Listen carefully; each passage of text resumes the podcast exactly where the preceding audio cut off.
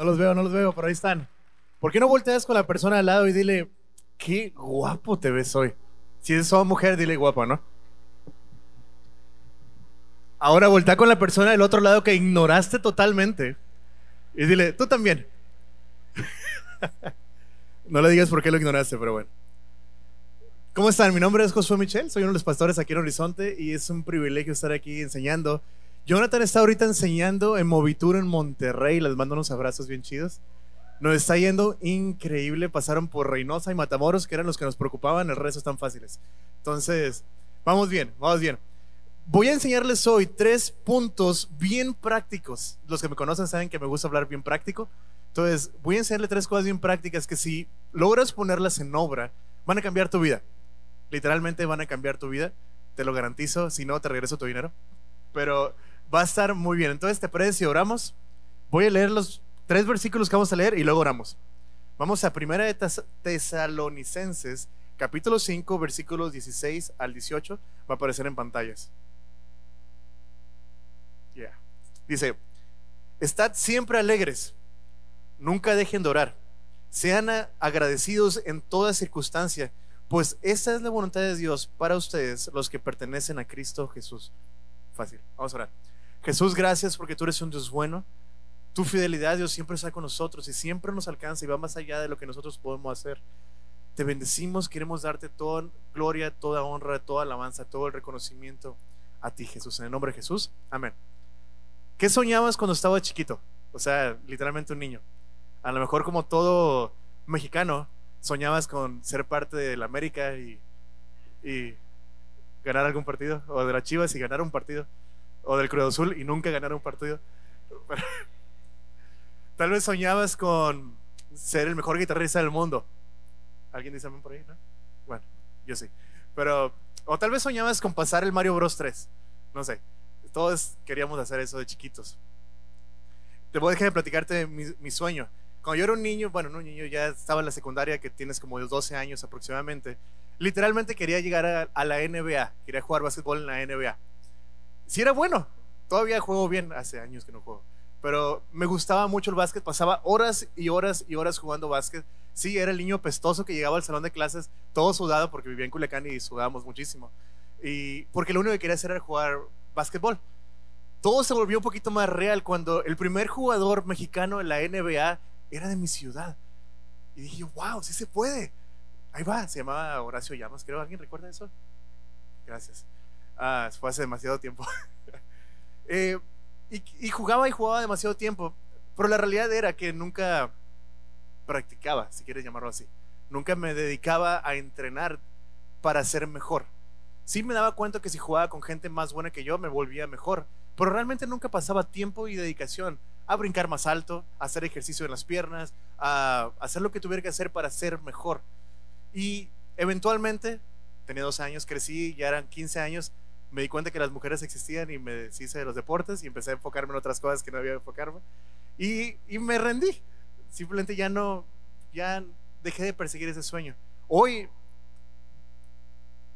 casi 20 años después, me doy cuenta que si hubiera tenido disciplina, a lo mejor y sí, no creo que hubiera llegado a la NBA, pero a lo mejor y sí. Recuerdo las palabras eh, de mi papá diciéndome vez tras vez, si quieres ser mejor, practica. Eh, me decía una frase sin saber que existía esa caricatura, pero me decía una frase, el balón es tu amigo. Todos los que vieron Supercampeones saben qué es eso. Pero vive con el balón todo el tiempo. Lo mismo me dijo con la guitarra. Porque uno de mis sueños ya de adulto era tocar la guitarra lo suficientemente bien, mejor, super chilo, a un nivel alto profesional. Sé tocar la guitarra. De hecho, literalmente puedo tocarte cualquier instrumento que sea en, en esa plataforma porque soy, sé tocar los instrumentos sin ningún problema. Fui líder de alabanza como por 10 años, toqué con Banda Horizonte, pero nunca me sentaba a practicar. Literal. Cuando me llegaba a querer sentar a, a practicar, debo confesarte, me pasaba más tiempo limpiando mis guitarras.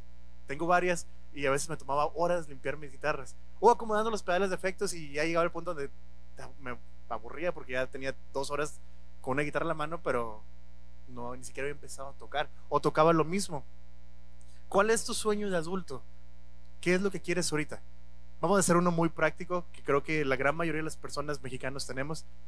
bajar de peso y agarrar forma. ¿Estás de acuerdo? Creo que todos hemos soñado con eso. Tal vez como yo, tocar un instrumento a un nivel alto. Salir de las deudas. Amén. ¿Sí?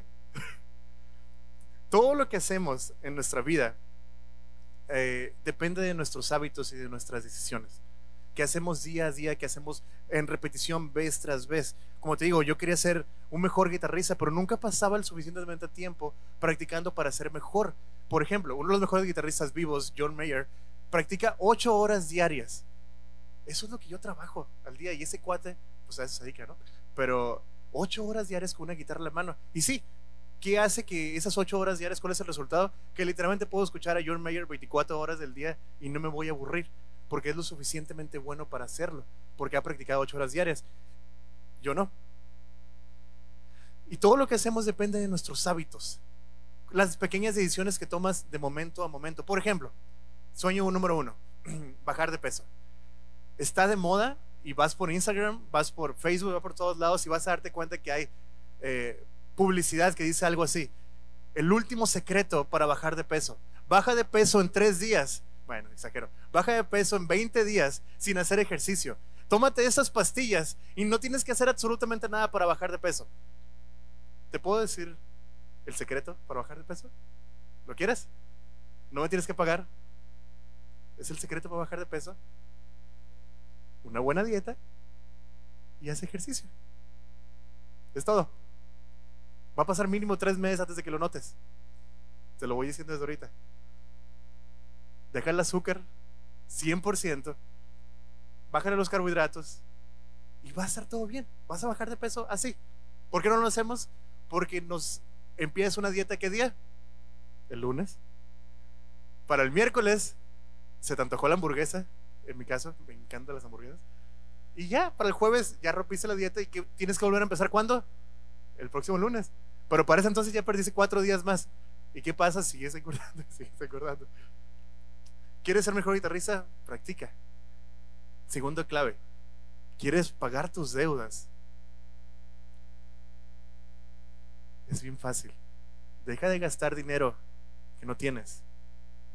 Deja de gastar el dinero que todavía no te has ganado. Deja de comprar cosas para demostrar un estilo de vida que no tienes. Deja de querer vivir una vida que no es tuya. Y ahorra. Y lo entiendo. A veces tenemos tantas deudas que de 700 pesos que ganas a la semana, 600 son para las deudas.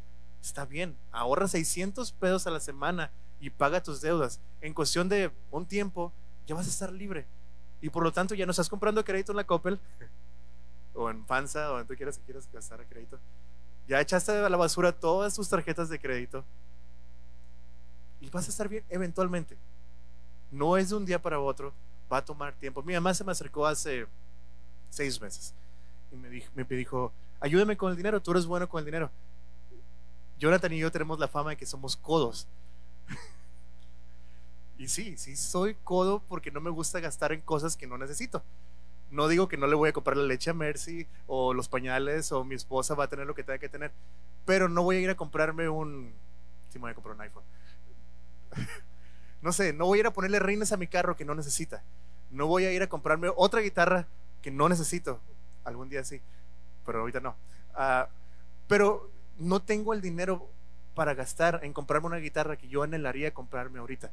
Y aunque llegue a tener esos 300 dólares ahorraditos ahí por el aguinaldo, lo que quieras, ese dinero no es para gastarte 300 dólares en una guitarra, en mi caso, por ejemplo. Busca la manera, amárrate la cintura, Deja de vivir una vida que no, no es tuya. Porque todo lo que haces en el día a día es un resultado de tus hábitos y te van a llevar a un lugar al final donde a lo mejor quieres estar o a lo mejor no es donde tú querías estar. Todo lo que haces para eh, nombrar a una de las mejores películas de la historia de Gladiador, todo lo que haces en esta vida tiene eco. ¿Dónde? En la eternidad. Lo dijo Máximo en Gladiador. Si no han visto la película, tienen que verla, está chila. Punto número uno. Primer hábito de fe que quiero mostrarte que va a cambiar tu vida si logras hacerlo. vamos al versículo 16, que es el primer versículo que estamos viendo. Versículo 16 dice, sencillo, estad siempre alegres. Dilo conmigo, estad siempre alegres. Vamos a decirlo en español mexicano. Estemos felices todo el tiempo. Dilo, estemos felices todo el tiempo. Una vida cristiana refleja alegría constantemente. De hecho, dice la Biblia que la alegría hermosea tu rostro. Como cristianos, tenemos la mejor razón para estar felices, estar alegres todo el tiempo, tener un gozo del Señor que solamente depende de Él y que no hay cosas que te puedan afectar. Y Dios te está diciendo aquí, te está mandando que estés alegre todo el tiempo. Y está chido. Pero ¿qué pasa cuando no estás alegre? ¿Me pasa todo el tiempo? Sí, la Biblia dice que estemos alegres todo el tiempo. Lo trato con todas mis fuerzas de estar alegre todo el tiempo. ¿Qué pasa cuando no estás alegre? Empiezas a sentir a lo mejor que Dios no te entiende. Estás triste, llega la enfermedad, llega la tragedia, llega el dolor. Y de repente llega el cristianito y te dice, la Biblia dice que estés siempre alegre, no estás triste, hombre.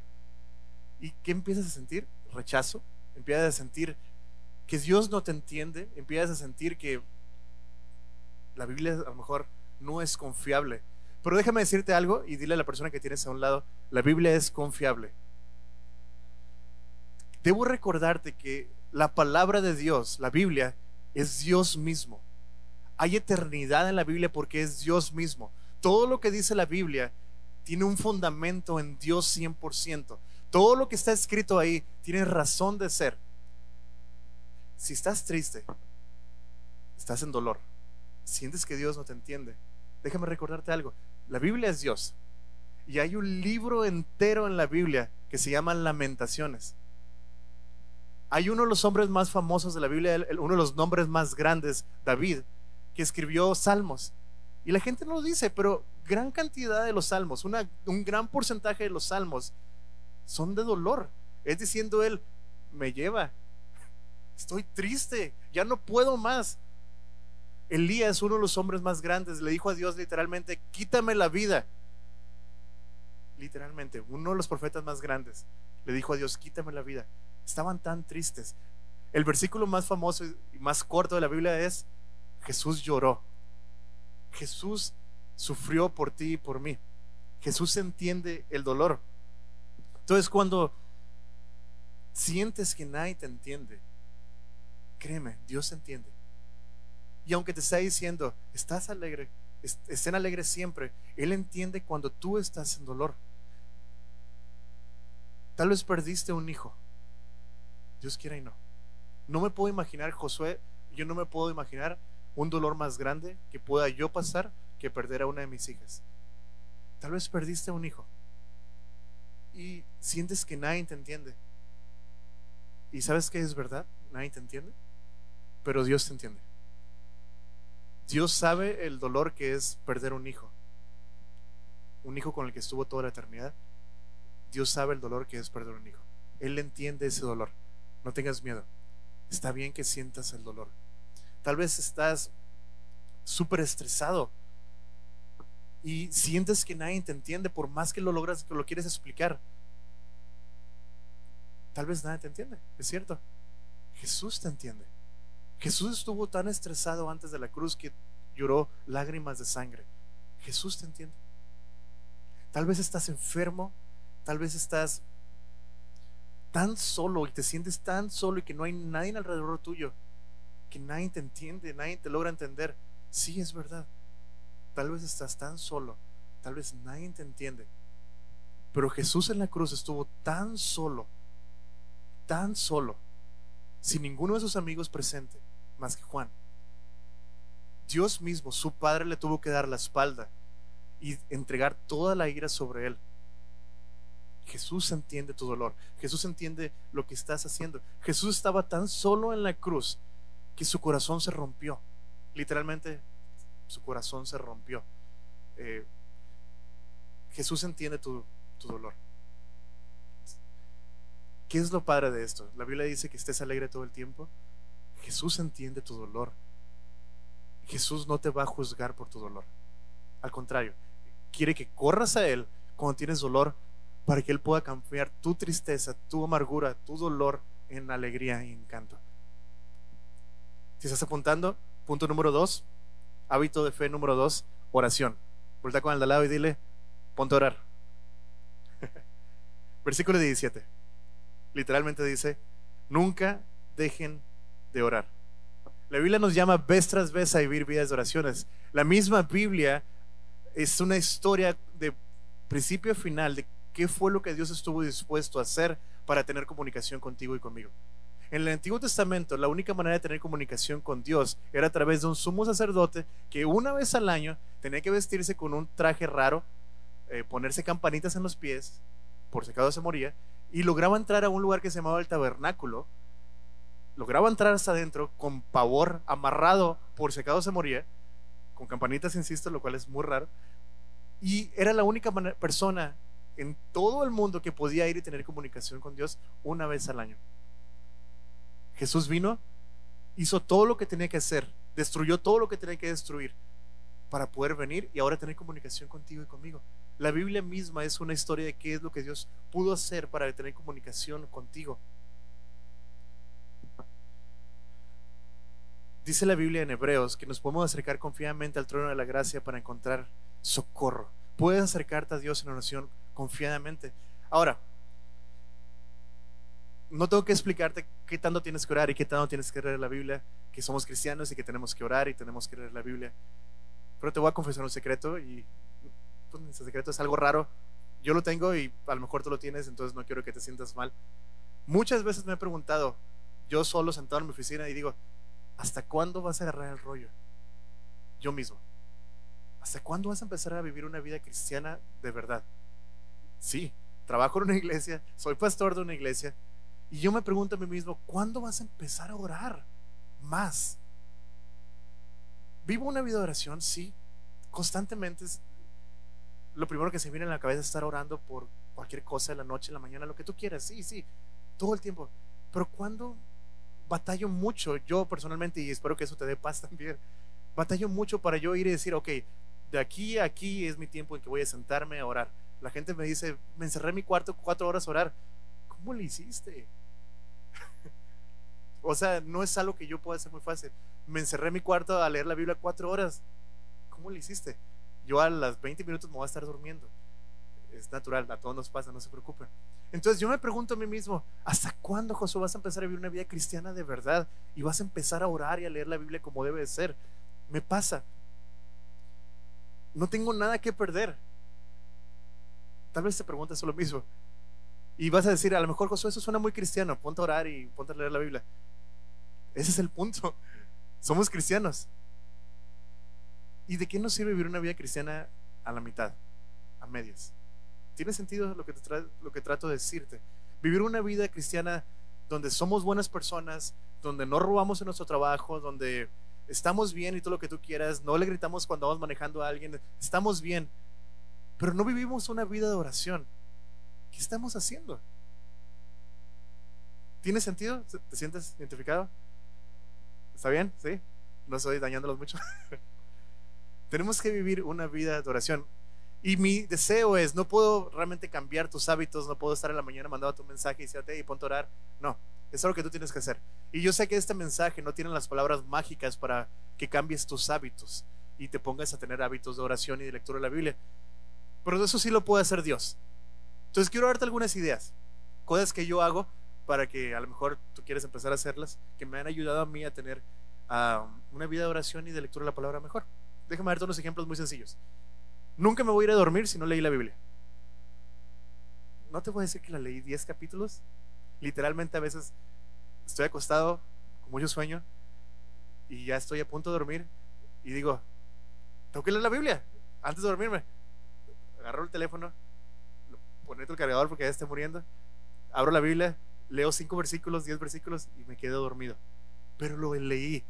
Y no va a pasar una sola noche sin que no lea mi Biblia en mi teléfono.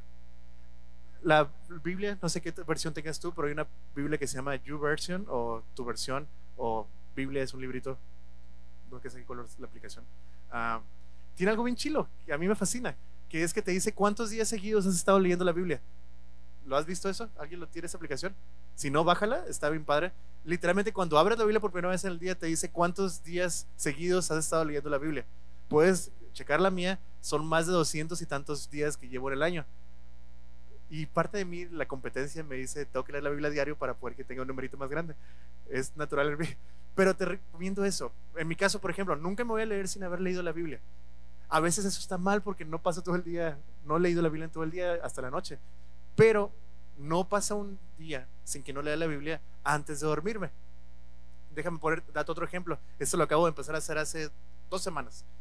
Cada vez que duermo a Hazel, mi bebé más chiquita, la duermo todas las noches, literalmente todas las noches. Y a veces en el día, cuando estoy en el regreso a la casa, ah, empecé a hacer esto. Leo la Biblia en voz alta, un capítulo entero, cuando ella está dormida, ya que se duerme, porque si no, se vuelve a despertar. Pero en brazos, dormida, agarro mi Biblia como puedo el teléfono y le leo un capítulo entero. Está dormida, no la está escuchando. Pero qué padre va a ser que cuando tenga 18 años, que diga, a lo mejor se va a acordar que mi papá me leía la Biblia y yo estaba dormida o me hacía la dormida, lo que tú quieras, y que se acuerde, va a ser hermoso. De aquí a que tenga 18 años van a pasar no sé cuántos, 300, cuántos miles de días y no la voy a dormir hasta los 18 años. ¿O sí? No. Pero le voy a haber leído capítulos diarios, diarios, a veces dos, tres, depende de cuántas veces la duerma al día. Y qué padre, es una rutina que estoy empezando a hacer. Ahora, un montón de gente te va a venir a decir, y como me lo han venido a decir a mí, una rutina cristiana, una rutina de oración está medio chafa. Eh, no es por ahí, eh, te vas a acostumbrar o, hacer lo mismo diariamente como que no funciona. Sinceramente creo y confío plenamente que Dios es más fácil que me hable si ya estoy en tiempo de oración en mi rutina a que no tenga absolutamente ningún tiempo de oración. ¿Estás de acuerdo con eso? Entonces, si quieres estar todavía un poquito más padre, por ejemplo, levántate 15 minutos antes que todos en tu casa. Sé que eso es difícil, en mi caso se levantan 5 y media las bebés. Levántate un poquito antes, arrodíllate en la sala y ponte a un ratito. Un minuto, dos minutos. No te estoy diciendo que leas 10 capítulos de la Biblia. Te estoy diciendo, lee un capítulo. Lee 30 segundos. Lee lo que tengas que leer. Levántate un poquito antes y hazlo. ¿Quieres ser todavía un nivel más chilo como la Biblia lo dice? Haz lo que hizo Daniel. Busca la manera, y eso sí lo he hecho anteriormente, perdí la práctica, pero tengo que hacerlo más. Busca la manera de tres veces al día arrodillarte y orar. Dices tú, pero Josué, estoy en el trabajo a mediodía. Ve al baño. Yo lo hacía y tengo que volver a hacerlo. Levanta la mañana, arrodíllate medio minuto, ora por tu familia, ora por tus hijos, ora por tu trabajo. Ya, no te, no te estreses con qué vas a decir. A mediodía, donde quiera que estés, métete al baño. Si estás en un restaurante, si estás en tu trabajo, donde quiera que estés, métete al baño, arrodíllate, medio segundo, medio minuto, lo que tú quieras, ora. Y en la noche otra vez. Te garantizo, te garantizo que estos hábitos van a cambiar tu vida. Una vida de oración hace una diferencia increíble. Ahora, recapitulando un poco, aparte de pasar tus tiempos de oración específicos y lectura específica, tienes que vivir una vida de oración constante. ¿A qué me refiero con esto? ¿A qué nos referimos con esto? Es que pases por tu mente el estar orando constantemente. Que Dios tenga la facilidad de hablarte porque sabes que estás en comunión con Él. ¿Cómo haces esto? Canta alabanzas todo el tiempo. Si no tienes alabanzas, ve a Spotify y bájate alabanzas. Ah, si vas en el carro, ora por la persona que va manejando a un lado. Invéntate lo que tengas que inventarte para vivir una vida de oración. Insisto, no tienes que estar orando 10 horas, no tienes que estar orando una hora. Son segundos. Déjame platicarte lo que pasó literalmente hace 4 o 5 horas. Ah, me peleé con mi esposa poquito. Así de una discusión de esas pequeñas de, ya sabes, bla, bla. Y subí un tanque de gas que, y fui a la gasera a llenar el tanque de gas, en una minita. Y estando en, el tanque de en la gasera, había una línea de como 5 o 6 personas, lo cual es raro, eh, eh, haciendo fila para llenar sus minitas. Y justo frente a dos personas enfrente de mí había una persona con eh, en malas condiciones, no indigente, pero en malas condiciones, una persona normal, con tenis rotos, con ropa sucia y todo lo que tú quieras. Y traía una bebé cargando, no sé si han visto esas cosas que te pones en los hombros para traer el bebé aquí cargando arriba, que me encantan esas cosas. Ah, y traía un bebé de a lo mejor un año, más o menos. Bien bonito el bebé. Todo sucio, una botella vacía de, de un biberón vacío, todo sucio literalmente, el bebé, y, pero felices, estaban ahí nada más. Cuando le tocó el turno que estaba justo enfrente de mí, traía creo que 100 pesos y quería echarle 70 pesos de gas al, al gas, a su minita. El del gas le dijo, no tengo feria, échale 80. Y vi en sus ojos que esos 10 pesos iban a hacer una diferencia para él. Esos 10 echarle 80 en lugar de 70 cambia mucho si vas a comprar leche o si vas a comprar tortillas o lo que tengas que hacer. 10 pesos, tú sabes que a veces hace una diferencia increíble. Y vi en sus ojos, son 10 pesos más. Obviamente es más gas para mí, pero son 10 pesos más que no tengo en este momento. Y, y yo estaba en mi cabeza viendo al niño bonito, analizando a la persona y en mi mente orando un poquito por él, así, pobrecito Señor, bendícelo la está pasando tan mal. Entonces le echó 80 pesos al, al, gas y automáticamente sentí de parte de Dios, eh, dale dinero. Y digo que, ¿neta? les digo que soy codo. Así, ¿neta? Y terminó su, su, su turno, eh, se mueve con su mina y para acabarla se va a una bicicleta vieja. Eh, cuelga el, gas, si has visto las minitas, pues tienen las parraderas, se lo cuelga en uno de los manubrios y pues con el bebé arriba. Y yo en mi cabeza, dale dinero. Y yo así, eh, soy yo, soy, es mis tonteras. Dije. Y nada, échale 100 pesos, dije el compa, ¿no? Y, y ya le está echando gas. Y, y volteo y pues apenas puede andar en su bicicleta. Y dije en mi mente, Señor, si está en la entrada todavía cuando yo llene mi tanque de gas, a lo mejor, a lo mejor le doy dinero. Eh, literalmente esas son oraciones en mi mente que duran menos de dos segundos, ¿ok? Eso es una oración. Ah, obviamente se le echaban siempre dos a la cosa y se terminó. Volteo y está la persona ahí. no sé qué estaba haciendo. No estaba haciendo nada. Estaba sentado en su bicicleta sin arrancar, sin hacer nada. Literalmente no, a lo mejor estaba pensando qué iba a hacer ahora porque le faltaban 10 pesos. Sé que soy bien extremo, pero pasa. Y ahí voy yo caminando con mi minita y, y pues dije, Señor, yo dije, ¿no? Bajo la minita y volteo y le digo, literalmente dije, bro. Y volteo y me veo así con cara de estrés eh, extremo. Estrés. Con un bebé cargando atrás, el bebé está hermoso, insisto. Y voy y le digo, no me conoces, eh, no te conozco. Y le digo, soy cristiano y sentí a Dios darte dinero. Y saqué la cartera y, ya, no te voy a decir nada más. Ah, y me volteó a ver me volteó a ver así, el estrés de su cara se convirtió en, no llanto, porque es un hombre fuerte, eh, me volteó a ver así como que, tú entiendes esa mirada, ¿no? Y le dije, no me sobra, al contrario, le dijo, pero quiero que sepas que Dios te ama. Y le di dinero y, me subí a mi carro y me fui.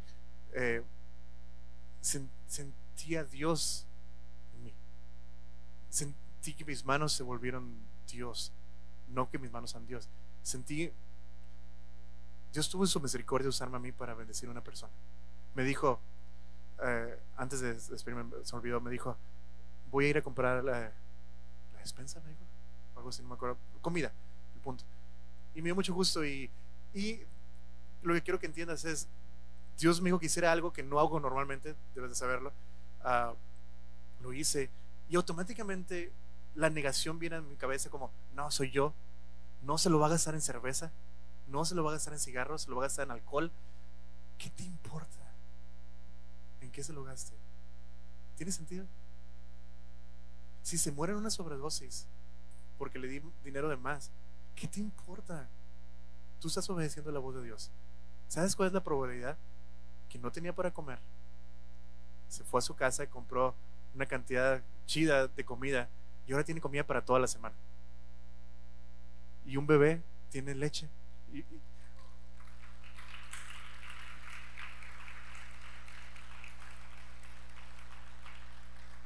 Te aclaro, no, no te digo eso para decir, ah, qué chilo soy. Yo no hago esto. Yo no soy así. Pero Dios sí. ¿Estás de acuerdo? Dios sí. Vivir una vida de oración te va a llevar a hacer locuras, como esta locura en mi caso. Ah, pero qué padre poder estar en comunicación con Dios constantemente. Constantemente. Entonces busca la manera. Hazte tus hábitos. Ora en la mañana antes de despertarte. Cada año que empezamos en Horizonte, empezamos algo, hashtag los primeros cinco, que son los primeros cinco minutos dedíqueselos a Dios. lee la Biblia, ora lo que tengas que hacer. Cinco minutos a lo mejor es mucho. Dale el primer uno. No te preocupes, no tiene que ser hashtag los primeros cinco, hashtag el primer minuto, lo que sea. Dedícale a Dios un tiempo en la mañana, dedícale a Dios un tiempo en la noche. Va a cambiar tu vida, va a cambiar la vida de tu esposa, va a cambiar la vida de tus hijos. No me importa qué problemas estés teniendo. Si vives una vida alegre, si vives una vida de oración, va a cambiar tu vida. ¿Estás de acuerdo? Punto número tres, hábito de fe número tres, agradecimiento. ¿Y conmigo? Agradecimiento. Vamos a leer el último versículo, versículo 18. Sean agradecidos en toda circunstancia, pues esta es la voluntad de Dios para ustedes, los que pertenecen a Cristo Jesús. Un corazón agradecido es el resultado de Dios en tu vida. Un corazón agradecido demuestra qué tan cristiano eres. Si tú vives una vida de agradecimiento, como Dios lo está diciendo, estás obedeciendo a Dios y estás mostrando a Dios a todas las personas. Mujeres solteras, eh, hombres solteros, una persona agradecida hermosea el rostro de una manera tan increíble. No importa nada más. Si tú andas quedando con una muchacha o te gusta un muchacho, asegúrate que esta persona sea una persona agradecida. Vas a vivir una vida mucho más sencilla, mucho más práctica, mucho más hermosa.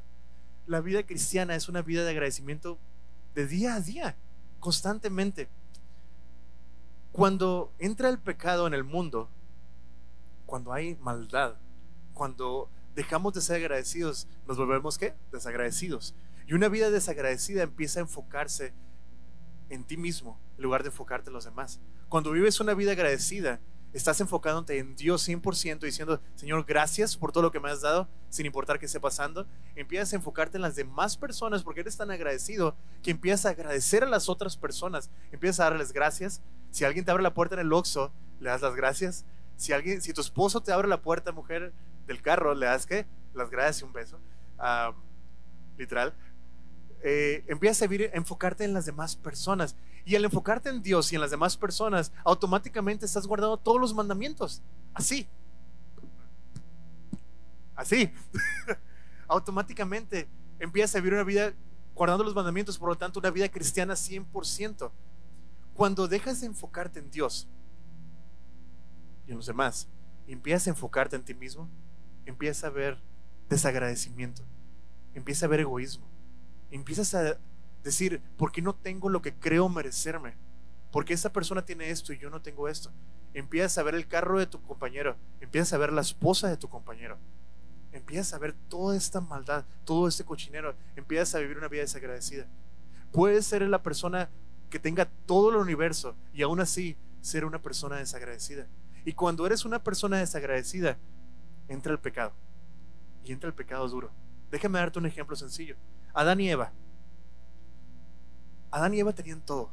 Tenían una relación perfecta con Dios. Adán tenía el mejor trabajo del universo, cuidar un jardín que ya estaba hecho, entonces no tiene trabajo. Ah, tenía la esposa más hermosa del universo, la única mujer que había en todo el universo. Ah, estaban perfectos. De repente llega el diablo y les dice, come este fruto, vas a ser como Dios. Empiezan a desear con egoísmo lo único que Dios les dijo que no tomaran. Y se los dijo para su protección. Cuando ellos dejan de enfocarse en Dios 100%, se empiezan a enfocar en sí mismos y que quieren ser mejores, entra el pecado del mundo y llenos aquí, todos nosotros, en pecado. Por culpa de que alguien deseó algo que no era bueno para ellos. ¿Estás de acuerdo con eso? Entonces, empieza a vivir una vida de agradecimiento 100%. Un corazón agradecido está 100% satisfecho en Jesús. Un corazón agradecido descansa aún en la dificultad, sabiendo que Dios tiene perfecto control de ti y de mí.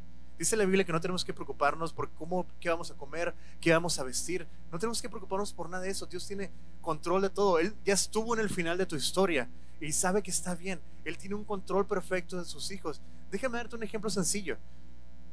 Mercy no se levanta en la mañana pensando, ¿mi papá habrá pagado los impuestos? ¿Mi papá habrá comprado leche? ¿Mi papá me habrá comprado pañales? Ya no usa pañales. Uh, ¿Mi papá me habrá, comprado comida, desayuno para hacerme huevos en la mañana? ¿Tú crees que se levanta pensando en eso? Ella se levanta en la mañana y dice, huevos. y pues yo le doy huevos. no tiene que estresarse por nada. Sí, Mercy no tiene que estresarse porque yo haga algo bueno por ella. Nosotros tenemos a nuestro Padre Celestial arriba. ¿De qué tenemos que preocuparnos? Enfermedades, tenemos al doctor de doctores. Dinero, Dios es el, el ser más rico del universo. Él creó el dinero. Ah, una pareja, solteros, Él ya la crió, no te preocupes. Va a llegar eventualmente, no te preocupes. Dios tiene un control perfecto de tu vida. No tienes que estresarte por nada. Un corazón agradecido sabe esto, que Dios ya tiene control de tu vida y que no hay nada que necesites hacer. Él tiene control de ti. Y aún en la dificultad, sabemos y sabemos por agradecimiento que Dios tiene control. Que no importa qué estemos pasando, Él tiene el control. Dice 2 Corintios 4, 17. Pues nuestras dificultades actuales son pequeñas y no durarán mucho tiempo. Sin embargo, nos producen una gloria que durará para siempre y que es mucho más peso que las dificultades. La razón por la que estamos agradecidos constantemente es porque Jesús vino y murió por ti. Jesús estuvo dispuesto a sacrificar su vida en una cruz por ti y por mí. El Padre estuvo dispuesto a dar a su único Hijo, amado, por ti y por mí, para darte esperanza, para que entendieras que aún en el dolor, aún en la dificultad, Él te ama y que no hay nada que pueda separarte del amor de Dios. Para que entendieras que cuando Él ya te escogió, no hay nadie que pueda desescogerte creo que es la palabra correcta. Cuando Él ya te eligió, no hay nada que pueda provocar que dejes de ser el elegido. Cuando Él ya te amó, no hay nada que pueda provocar que deje de amarte. No hay nada, y escúchame bien, en serio, pongan atención a esto. No hay nada que puedas hacer para que Dios deje de amarte. Te lo voy a repetir. Y grábatelo en tu cabeza y en tu corazón. No hay nada que puedas hacer para que Dios deje de amarte. Nada literalmente nada. No hay nada que pueda separarte del amor de Dios en Cristo Jesús. No hay nada que pueda alejarte de Jesús.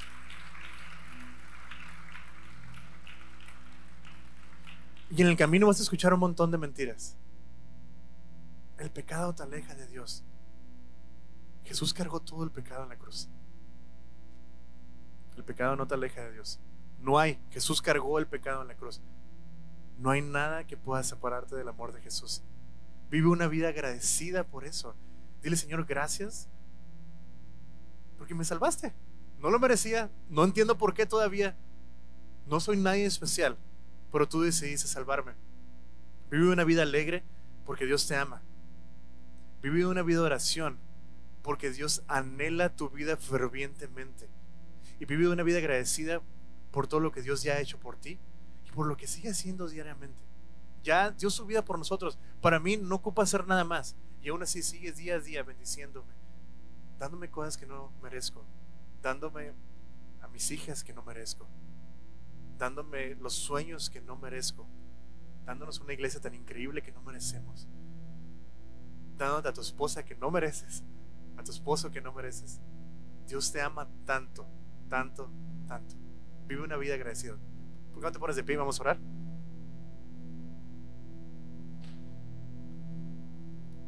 Jesús, gracias Dios porque tú eres un Dios fiel, Dios, y porque tú nos amas tanto, Dios, que estuviste dispuesto a entregar tu vida en la cruz por nosotros, a tomar forma de hombre, sufrir una vida, Dios, solo, una muerte solo en la cruz, Jesús, a ser traicionado, Dios, a morir solo, Jesús, pero ser recibido en gloria y resucitar al tercer día, Rey. Señor, queremos descansar en que tú eres un Dios bueno, que tú sabes el final de nuestra historia, que tú tienes todo preparado para nosotros, que tú incluso estás preparando casa para nosotros en el cielo, Dios. Te damos gracias porque tú eres un Dios bueno, un Dios fiel, que no falta su palabra. Ayúdanos a vivir una vida de oración constante. Ayúdanos a vivir una vida alegre. Ayúdanos a vivir una vida en agradecimiento, día a día, constantemente. En nombre de Jesús. Amén.